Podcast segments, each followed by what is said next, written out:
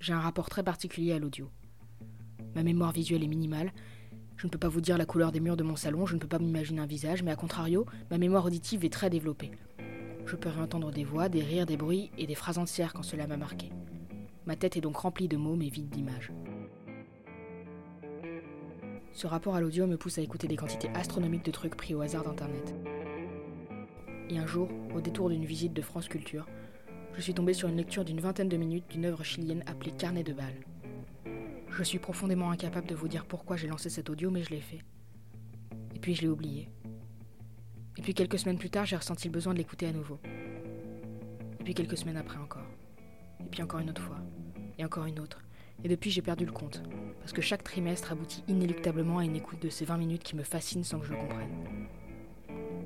Je suis dépendante de ce bout d'audio parce que je ne comprends pas pourquoi je le suis. Parfois, des phrases entières jaillissent dans mes pensées avec la clarté de. disons, de quelque chose de très clair. Et je me retrouve démunie face à ça. 1.